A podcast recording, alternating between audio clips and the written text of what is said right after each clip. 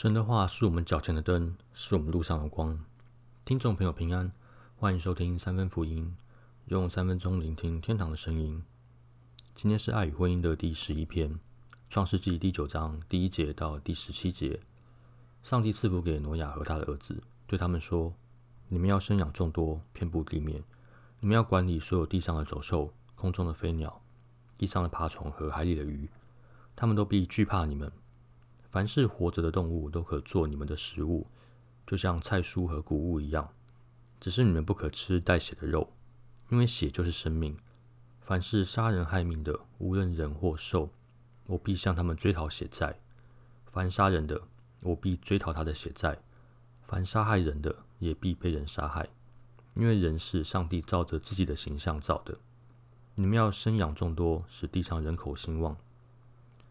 上帝又对挪亚和他的儿子们说：“我要跟你们和你们的后代，以及所有和你们在一起从方舟出来的飞禽走兽和牲畜等各种动物立约。我与你们立约，不再叫洪水淹没一切生灵，也不再再让洪水毁灭大地。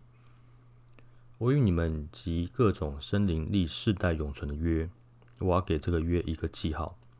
我把彩虹放在云中，作为我跟大地立约的记号。”我使云彩覆盖大地的时候，会有彩虹在云中出现。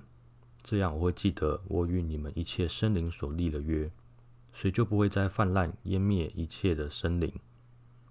当我看见彩虹在云中出现的时候，就会记得我与地上一切生灵立的永约。上帝对挪亚说：“彩虹是我与地上一切生灵立约的记号。”这段故事是诺亚方舟的后续。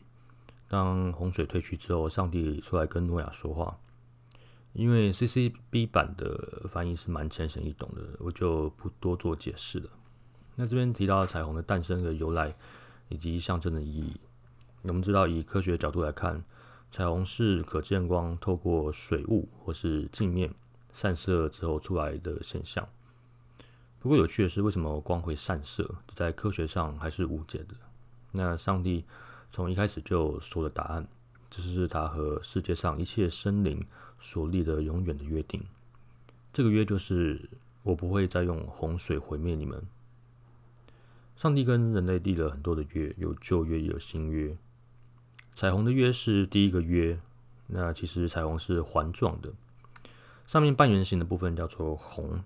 下面的叫做霓，也就是霓虹灯的红跟霓，所以你也可以把彩虹当做神给人类的婚戒，因为耶稣曾经把神跟人之间的关系比喻为婚姻，神是新郎，我们是神的新娘。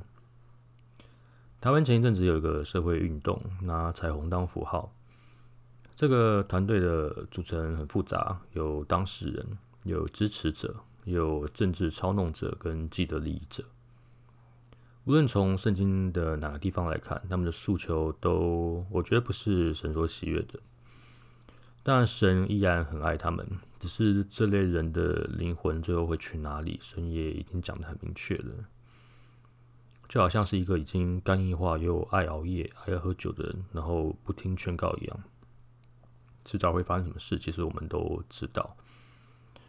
那爱的另外一方面，当然就是要求。我们希望某一个人身体健康，会对他会有所要求，比如说早睡啊，要吃的健康，要营养均衡，要保持运动。